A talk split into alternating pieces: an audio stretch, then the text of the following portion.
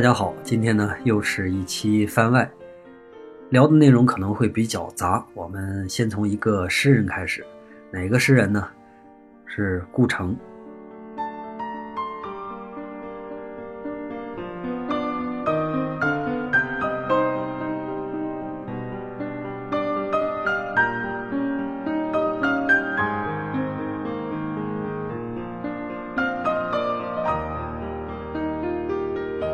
顾城是我以前很喜欢的一位诗人呢，我们这些七八十年代出生的人，多多少少吧都能背出他几句诗来。黑夜给了我黑色的眼睛，我却用它来寻找光明。在有一部冯小刚的电影叫《不见不散》里边，那个葛大爷就戴着墨镜装盲人，然后在一个很长的大台阶上读过这句台词。那是好多年以前了啊，那个时候徐帆还挺年轻的。不过，相比他这些脍炙人口的，我更喜欢他到了激流岛之后的那些诗，随随便便写，然后有一搭没一搭的一两句话，听起来呢没有之前的那么智慧，那么工整，但是却多出一种很质朴的感觉，特别接近那种无意识的或者下意识的说话。我呢给大家读一句，大家听听。由于感冒的原因啊，声音会很难听啊，大家忍受一下。我要对你说一句话三木我喜欢你。这句话是只说给你的，再没有人听见。这是顾城在他的生命最后阶段写给他的儿子木耳的。想起这个时候，他才刚刚开始恢复一个父亲应该有的那种柔情，所以这句诗里边那种力量的就有了。不过在写完这句诗之后，不长时间，顾城呢就用一把大斧子杀了自己的妻子，然后自缢而亡。这个经历实在是挺传奇的，比海死卧轨还要传奇。顾城呢，还有一句诗我也很喜欢，就是“我需要最狂的风和最静的海”。那么从这句诗里边呢，我们能够隐约的感觉到啊，他可能会有这么样的一天。为什么我今天开头的时候要先讲顾城呢？这里边呢有一些怀旧的成分，因为我以前真的是相当的喜欢他。我有一条狗，名字就叫顾城。我原来呢还开过一间小画室，名字叫做木耳画室。甚至我这一辈子唯一的一次见网友，被那个网友拐跑的那本书就是顾城的诗集。当然人家也没有白拿，是吧？还给我留了一本村上春树。嗯，那时候见网友就是这么的纯洁。其实这个故事的真实版本比这个还要纯洁啊，我就不细说了，还是回头说顾城。对于我影响比较大的有两位诗人，一个呢是顾城，另一位叫森森。森森可能大家没听过啊，这个确实名气没有那么大，但是他对我的影响很大，不是因为森森本人的诗啊，而是因为我看到过他编译的一本法国散文诗选，那里边呢有马拉美、兰波、威尔伦、呃波德莱尔等等吧，那是一本特别薄的小册子，我就是从这本书才开始喜欢诗歌的，顾城呢都是之后的事儿了，以前没什么经验，然后翻开这本书。看到几句话就傻眼了。对于一个几乎从来没读过诗的人来说，这些东西是太震撼了。然后呢，我就转而对这位森森老师产生了无限的崇拜。结果后来我一打听，说森森就是鲁美的一位老教授的夫人啊，这可巧了。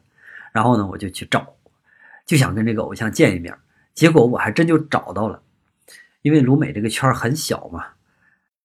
那时候呢，森森老师也办了一个美术班，然后是他和他先生一块办的。当然他不教啊，他是一个诗人，他不是一个画家，他先生来负责教。然后我和我的朋友就到那个美术班去看他，一进去就看到一个老太太，个头不高，特别精神。然后老太太就跟我们说：“你们学画啊，我们这儿呢就是全沈阳最好的了。”这是真事儿啊，原话就是这样，我一点都没夸张。当时我是做梦都没想到。一位诗人居然能说出这样的话，哎呀，那个失望劲儿就别提了。在之后啊，具体我说了什么，森森老师说了什么，我都忘了，甚至我怎么离开的我都忘了。反正稀里糊涂的，唯一能够记清楚的就是从头到尾我都没提那本诗集的事儿。现在想想啊，那本诗集是真的挺好的，算是我的一个启蒙吧。森森老师呢，其实也没什么问题，相反，人家作为一个画室的老板。给自己做点直白的，或者稍微有那么一点夸张的广告呢，也无可厚非，是吧？是我自己呢，有点太想当然了，太把偶像不当人看了。这事儿啊，过去好多年啊，怎么着也有二十年左右吧。我也不知道现在老太太还在不在，反正我的那本法国散文诗选肯定是找不着了。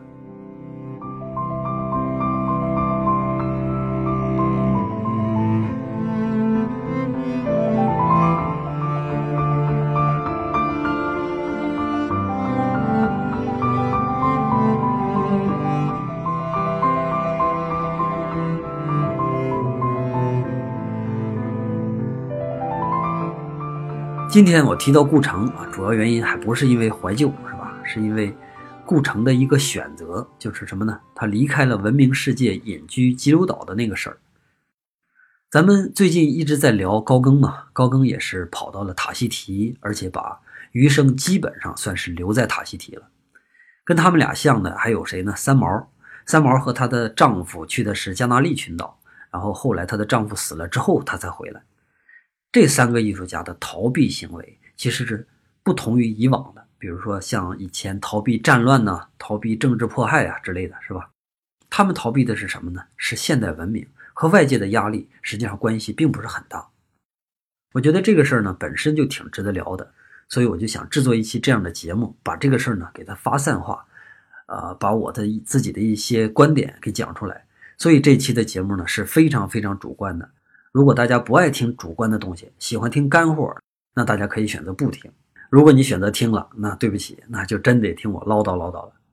那从什么时候开始，人类有了这种冲动，有了想逃避、想隐居的这种冲动？那这个冲动会不会一直持续下去？它是会随着社会的发展越来越多呢，还是越来越少呢？又是哪种人爱干这种事儿啊？这些都是问题。当然，这些问题更像是社会学的问题，是吧？社会学我也不是什么专家，但是我在研究艺术史这么长时间里边啊，其实顺便也对社会的这种形态上的变化会产生一些兴趣，尤其是对这件事儿，我觉得啊，它看起来像是一个个体现象，但它的背后呢，隐藏的实际上是一个很大的历史规律。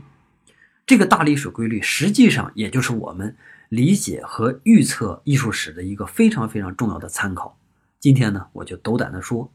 反正我认为咱这个节目应该是没有外人，说错了呢，大家也不会挑我。好，接下来呢，我可就说了啊。首先，我觉得我们的人类史应该分成三个大的阶段，这三个阶段呢和传统的分法不太一样，是一个我比较个人化的一个分法。这三个阶段包括古代、现代和未来。古代和现代它的分水岭呢，应该在两次工业革命期间。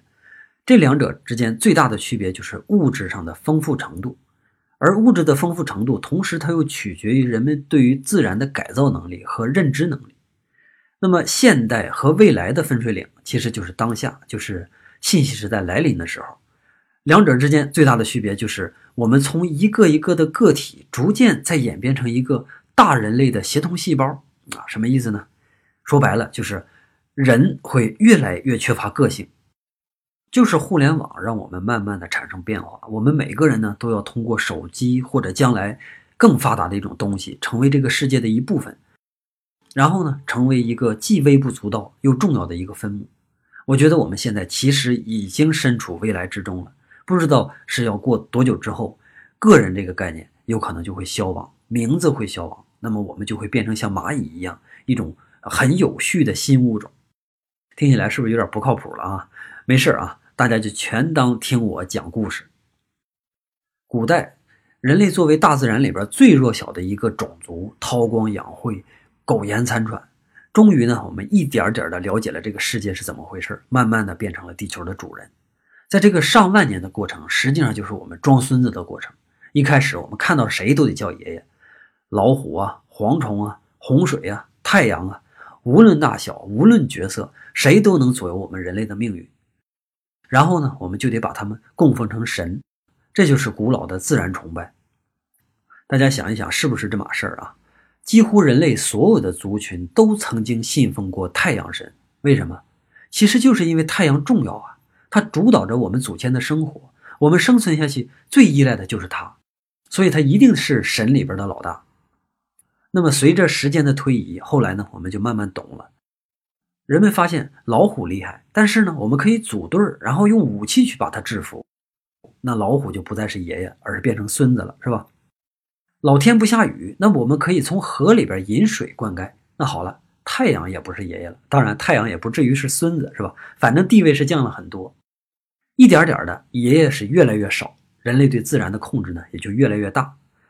但是我们仍然会有很多问题没法解决，比如说我们是谁，从哪儿来到哪儿去？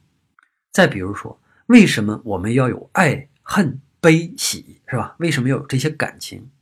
这类的问题我们谁都说不清楚，所以我们必须还要相信一个我们不能理解的力量。我们认为是这个力量来操控着这一切，这个力量呢，同时就是解释一切的权威。那么慢慢的呢，就有了一神教的信仰。像基督教啊、伊斯兰教啊等等吧，一神教信仰从另一个角度上，实际上也说明了一个地区的生产力。你只有发达到一定的程度，才有可能去信仰一个神。但是生产力发达不一定导致一神教的出现。比如说咱们国家的古代生产力其实也够发达了，但是我们就没产生单一崇拜，是吧？我们呢，实际上是由一个更复杂的综合的系统来解决问题的，像儒教啊、科举啊、佛教啊等等吧。加起来才成为我们的文化。由于人类对自然的探索过程非常的缓慢，所以我们的生活的环境变化呢也很缓慢。那么社会形态相对来说就比较稳定。人类生存实际上完全可以依赖一套很标准的模式，比如说什么，你是一个农民，那你就种地、娶老婆、生孩子，孩子呢继续种地、娶老婆、生孩子。很少有农民突然想，哎，要不然我们让我们的孩子当贵族吧，是吧？为什么呢？因为贵族人家本来就是贵族，贵族是什么意思？就是天生下来就有特权，就要吃喝玩乐，就要欺负农民。他们所生的孩子继续吃喝玩乐，继续欺负农民，对吧？世世代代，从来没有人会觉得这里边会出现什么问题。咱们想象一下，古代人的生活啊，大多数人一生所能活动的区域，有可能就是我们今天一个上下班的距离，五十里就是极限了。我说一个简单的例子。我老家在河北和山东的交界，中间呢有一条河叫四女四河，也就是黄河的一个支流的支流。说这个什么意思呢？我们老家的人一直管河对岸的山东人叫河南人，他们呢也心安理得的接受了我们这个叫法，认为自己就是河南人，然后我们是河北人。我姥姥他们家就是河南的，距我们大概有十多里吧。我姥姥她一辈子走过最远的路，就是从她的娘家到她的女儿家，也就是我家。这十几里其实就是很多古代人的天涯海角。对于他们来说，空间、时间、距离这些东西啊，就像四季一样，是很固定的，永远不会变的。这种社会形态的稳定，就让古代人在精神上活得很轻松，因为他们要面对的大多数的危机、危险，都是来自于不可抗力。那既然它是不可抗拒的，你还需要担心它吗？是不是？往往我们需要担心的东西都是不确定的，有可能好，也有可能不好。那这种情况我们才会产生烦恼。古人比我们过得幸福，人家甚至有的不需要思考就能活一辈子，我们就做不到。我们今天看历史啊，从艺术的角度上去看，其实呢是最准确也最全面的。因为它不但反映当时的情况，同时它还能反映当时的追求。情况这个东西可以夸张，通过文字啊，通过记载可以夸张，是吧？但是追求它是一个很深层的东西，这个东西做不了假。从整个古代范畴内去看艺术，无论是东方还是西方，基本它的状态都是差不多的。艺术呢，总是会围绕着自然，反映自然，或者是美化自然。所以，我们看古代艺术都会觉得，哎，很容易理解嘛。无论你是不是专业人士啊，都能品头论足。这个东西呢，就像对比两个双胞胎的孩子一样。这两个孩子呢，一个是自然，一个是艺术。自然是哥哥，艺术是弟弟。咱们就会特别热衷于找他们俩像的地方，当然也同时热衷于找他们俩细微的区别。在大多数的情况下，这哥俩呢，一辈子可能都差不太多。但是也有的时候，他们可能会出现比较大的区别。哥哥当总统了，弟弟呢可能还是个乞丐，有可能会出现这样的区别。那么一旦出现区别的时候呢，我们又会出现新的兴趣点，就是我们要去弄明白到底是什么东西来影响他们，来产生这样的区别。咱们看一下啊，从古至今这哥俩，自然和艺术这哥俩他们的关系是什么样的？最简略的来说，古埃及时期，哥哥那是一个奇迹般的存在，巨神秘无比，是吧？弟弟呢只能是生硬的去模仿他，模仿的还不太像。但是虽然不太像吧，也别有一番风味儿。到了古希腊和古罗马时期，哥哥的神秘就慢慢的变成了弟弟探索的一种动力。弟弟呢越来越像哥哥，甚至偶然间啊，某一些时候，弟弟呢还能做出一些比哥哥更加优美的举动。到了中世纪，哥哥呢还是那个哥哥，弟弟呢却听信了别人的谗言，处处去忤逆哥哥。直到文艺复兴时期，弟弟才幡然悔悟：哦，原来世上只有哥哥好啊！于是呢，哥俩重聚，弟弟奋起直追，直到他彻底长大了。好，这就是我们的艺术史。我们现在来问自己一个问题：为什么我们谁都可以懂得古代的艺术？为什么？因为我们一直都有一个哥哥在那儿做参照嘛，对不对？那接下来我们今天的重点就来了，还是一个问题：为什么你又看不懂现代艺术？有人说现代艺术是一种骗局，是骗人的啊，是金融炒作，毫无价值。持这个观点的人还不在少数。前段时间呢，我在微博上看到了一个叫“共青团中央”的大 V 啊，还点名批评了现代艺术，底下好几千条评论，大多数评论都是持着这个观点，说现代艺术是狗屎啊，诸如此类的吧。可情况真的是这样的吗？咱们缓一缓，听一段音乐，休息一下，然后继续我们今天的讨论。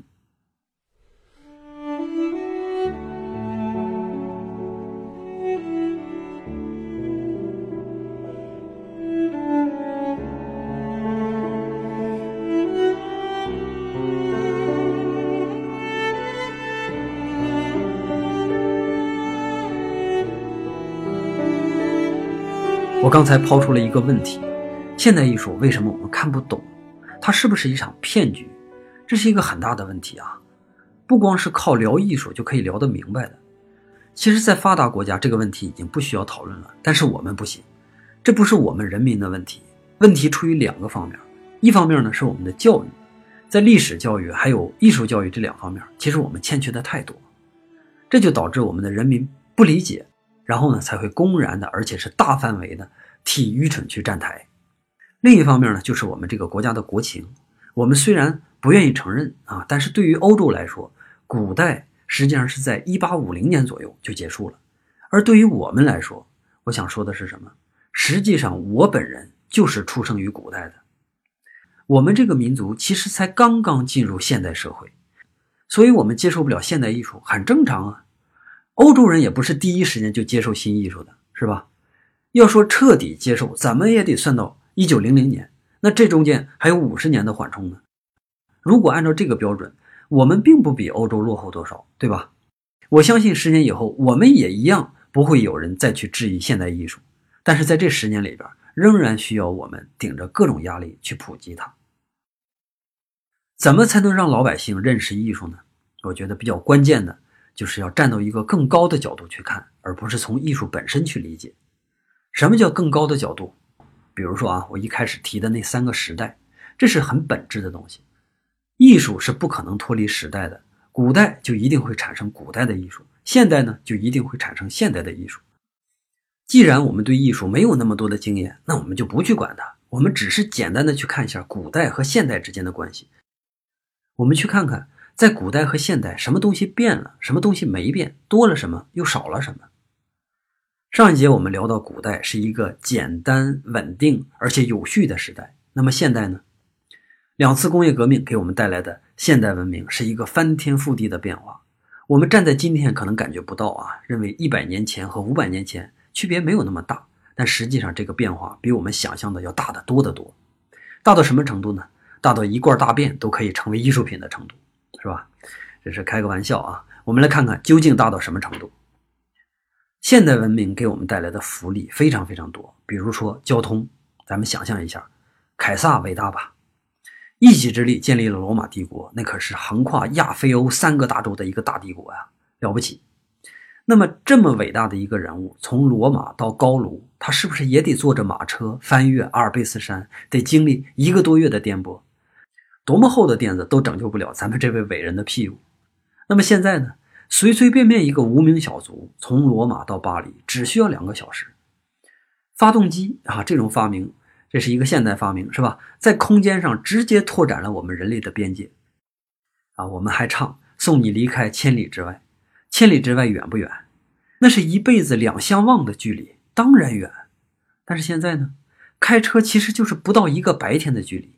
那你说古代和现在的变化是不是颠覆性的？当然，这只是在空间上，还有在时间上呢。古代日出而作，日落而息，每一天的有效时间有多长？现在呢，有了电之后，我们的时间整整比古代长了一倍。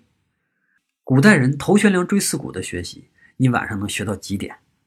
我们听起来感觉古代人多么多么的刻苦，但实际上现在随随便便拿出一个高中生来，都比那个时候的人玩命。不是我们现在的人有多优秀，而是因为我们现在晚上有了电灯啊。我们现在的时间比那个时候长一倍，这算不算颠覆？还有啊，再比如说生命，以前基本上得个病就得死人，多少伟人呢都是过早的离开，对我们呢是非常非常大的损失。像贝多芬呐、高更啊，还还有某些皇帝是吧？无论你是谁，无论你是什么身份啊，得了比如像梅毒这样的病，基本上就等于死刑。那么现在呢？几毛钱一针的青霉素就可以把这个问题解决。如果能够时间穿越的话啊，我背一箱青霉素回到古代，我就是那个时候的上帝，我能让很多人成为我的拉萨路，见证我的圣迹。到那个时候，我就得好好琢磨了，我到底是更想听音乐呢，还是更想看绘画？更想听音乐，我就要把药给莫扎特、贝多芬；如果我更想看绘画的话，那我就要给高更、梵高。无论给谁，我们今天的艺术世界都会有所不同。如果我要是恶趣味发作的话啊，我还可以到近代嘛，找到列宁同志和希特勒，因为他俩实际上也需要青霉素，他俩也得了梅毒，对吧？像这样的例子，我不用再举。其实大家咱们还可以想到很多很多，古代和现代文明，它俩之间的变化简直是太明显、太颠覆了。我刚才说的，这都是正面的区别，算是现代文明给我们带来的福利吧。其实现代文明给我们带来还有副作用呢，副作用也是一样的明显啊。社会形态急速变化，现代社会就不再是一个稳定的、有序的，而是变成一个复杂的、多变的。老的秩序一个一个的被打破，人们曾经依赖的那套生存标准，现在已经不适用了。说点实际的例子啊，以前的资源的分配方式主要是什么？地主阶级、农民阶级，他们之间会产生区别，对吧？多少年都不会变，大家呢对这个事儿也没有什么意见啊。我是农民，那我就理应少吃点儿现在呢，现在这种分配方式被更灵活的穷和富之间取代。什么叫做更灵活？更灵活就是随时随地你都有机会变得富有啊，一夜爆发；随时随地你都有机会一下就变成穷光蛋，一秒就破产。再没有什么东西能够保证我们现在的生活，哪怕是最基本的生活。现代人像一个。被很多根细线牵引的一个巨大的物体，看起来比古代人更大，是吧？但实际上比古代人要脆弱的多。我们现在维持平衡非常艰难，每一条牵引我们的细线，随时随地都面临着断裂的危险。一旦断裂的线达到了某个指标，那么平衡就会失去，结果呢就是万劫不复。为什么现代人自杀的几率比古代高出那么多？按理说，现代社会养活人的能力比古代是不是强太多了？想活着那是一件很容易的事儿，可是偏偏就有人选择不活。为什么？因为细线断的太多了，即使是还能吃饱、还能穿暖，但仍然是活不下去。我们现在要面对更复杂的人际关系，要适应更复杂的道德标准，要接受越来越难以调和的贫富矛盾，是吧？无论你是站在穷人一方，还是站在富人一方。我们同时要过着高度紧张的生活，在物质满足的背后，还要忍受精神上的空虚，这就是一个现代人必须要经历的。一八九零年的高更，他要经历这个；一九八零年的顾城，他也要经历这个。在社会发生如此大变化的时候，那些平庸的、麻木的普通人，他们可以随波逐流，可以假装什么都没有感觉；但是作为一个敏感的个体，一个不愿意随波逐流的个体，会怎么样呢？只有两种选择，要不然你要顺应潮流，预判潮流，站在下一个浪头打起来的那个位置。比如说谁，毕加索，毕加索也喜欢原始，也崇尚野性的力量，但是他没有离开巴黎，他没去塔希提。以一个俗人的眼光来看，他过得非常非常的好。去塔希提的是谁？去塔希提的是高更。高更就是代表着另一种选择，逃避的那种选择，因为他不愿意仅仅是为了活着而去忍受，在他看来很荒谬的秩序。这两种选择之间没有对错，也没有优劣。相反，我认为所有敢于去做出选择的人都是好样的，至少这些都是很敏感、可以感受到变化的人。而这种敏感就是一种优秀的、很基本的品质。正是这些敏感的人推动着我们的时代不停地向前。我们再回到艺术上，为什么现代艺术不那么美，没有那么多的道理可讲？为什么？因为艺术的母体，整个现代社会本身就不美了，本身就没有什么道理可讲。时代正在向着一个无序的状态前进。艺术家作为一个敏感人群，他们一定会比大多数人更加清楚，即使我们现在想满足于古老的秩序，时代已经不允许我们这么干了。即使你想画出传统的绘画，你画出来的东西一定是过时的，一定是再难激起共鸣的作品。有人会说：“不是啊。”我就喜欢传统绘画啊，不怕实话告诉你，我也喜欢伦勃朗，而且是非常非常的爱他。但是我也知道，他只能用来缅怀。如果我们再去复制它，只能是社会资源的一种浪费。沉浸的鲁本斯啊、伦勃朗他们的作品里边，实际上是对于旧秩序的一种依恋，是一种懒惰和消极的表现。当然啊，我们每个人身上都有这种性格，所以完全不需要为了他而感到羞愧什么的。但是我们面对的毕竟是一个新的时代，一个充满了危险但又欣欣向荣的时代，一个容易满足但是又没有办法真正满足的时代。我们在这个时代需要的到底是什么？仔细想一想啊，还是两个选择：一个是不知有汉的桃花源，一个是 smog 的藏金洞。桃花源满足的是我们安逸的性情，藏金洞满足的是我们贪婪的欲望。那么，对于艺术呢？我们既需要伦勃朗，也需要巴塞利兹。艺术是什么？艺术什么都不是，它就是一面镜子，客观又冷静。我们需要它，需要用它来审视我们自己，用它来发现我们看不到的一些角度。艺术家就是每个时代里边最敏感的人，他们能够捕捉到我们不容易发现的那些信息。这些信息基本上包含着两个大的范围：一个呢是更新的体验，一个是更独特的内容。我们就是依赖于这两点来持续的丰富着我们的智慧世界。新的感官容易说，我们今年去看香港巴塞尔的朋友都能体会到这一点。观众在看整个展览的时候，最多的反应就是“哇哦，难以置信，这是怎么做到的？”无论你是一个艺术小白，还是一个资深的艺术老炮儿，那么这些作品都会让你产生这样的惊叹。对于我们的眼睛来说，这种冲击是巨大的。当然，非常遗憾我没有去现场啊。但光是看到从现场发回来那些照片，我就已经超级满足了。我相信，如果我身处现场的话，应该是更加的激动。独特的内容，那这一点呢，也可以说成是独特的视角。因为今天内容想找到完全独特的，那真是太难了。但是我们每一个人都有一双不同的眼睛，在我们观察世界和定义世界的时候，每个人都是不一样的。总会有一些人找到一些全新的角度，这些人呢就会成为优秀的现代艺术家，哪怕他的技术并不是最好的，哪怕他的道德水准非常非常的低，哪怕这个哪怕那个都不重要，重要的是他的视角是不是真的足够独特。我今天提到的现代艺术和理论界说的并不完全吻合啊，理论界呢对现代艺术的定义基本上是说塞尚开始一直到二十世纪六十年代末啊结束。那么之后呢，就算是后现代艺术。我今天所讲的这个现代艺术呢，实际上是这两者之间的一个结合，意思是说，古代以后和未来之前的这个艺术，这些艺术离我们非常的近，近到目前我们还不太能确定啊，其中到底哪一部分能够经受住时间的考验，哎，哪些不行？这里边呢，也一定会有一些是鱼目混珠、滥竽充数的。但是我们不能因为这一部分就贬低整个现代艺术。现代艺术和古代艺术相比啊，一点儿都不逊色。就像伦勃朗和培根相比，鲁本斯和弗洛伊德相比，甚至拿乔托和博伊斯相比，有价值的东西始终它都是有价值的。那为什么还会有人不理解现代艺术呢？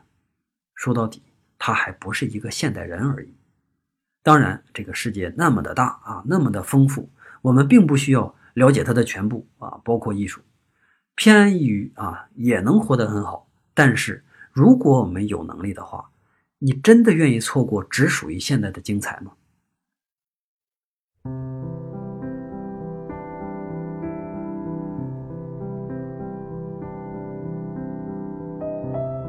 现代并不是终结啊，未来才是。前面我们已经提到了，我们正处于未来的初始阶段。说起来，这个事儿就挺残酷的。咱们这个民族现代史只有短短的三十年。互联网对于人类的这次改变，它是一个根本性的，非常非常彻底，比古代到现代的这个跨度要大得多得多。大到什么？大到今天我们即使身处于未来，仍然没有办法想象未来究竟是一个什么样子。这次改变颠覆的不仅仅是我们的外部环境，甚至它有可能改变我们作为人类的自身属性。在未来，除了基因以外，我们正走向一个趋同的世界。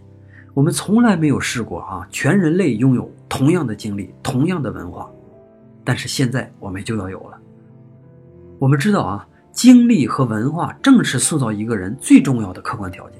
那么这两个客观条件现在慢慢的变成趋同了。我们人会怎么样呢？有一种说法啊，说文化才是我们这个世界的真正的主宰，这是一个相当恐怖的假设。一个概念，它会通过一个一个的活生生的人来完成自己的演变，巨无情。在这儿呢，我也大胆的猜测一下，从现在的文化趋势上看，假如说文化真的是一个巨兽的话。他就是要利用极少数的人来完成对全世界的整合。未来的地球有可能会有一百亿人，但是只有十个是真正的人类。什么叫真正的人类？有独立思考的、有独立意识的人类，就叫真正的人类。那么这十个人会作为文化的代言人，或者说是执行者，而其他所有的人都会变成被大文化饲养的消费者。那么到那个时候，傻笑就会变成我们唯一的表情。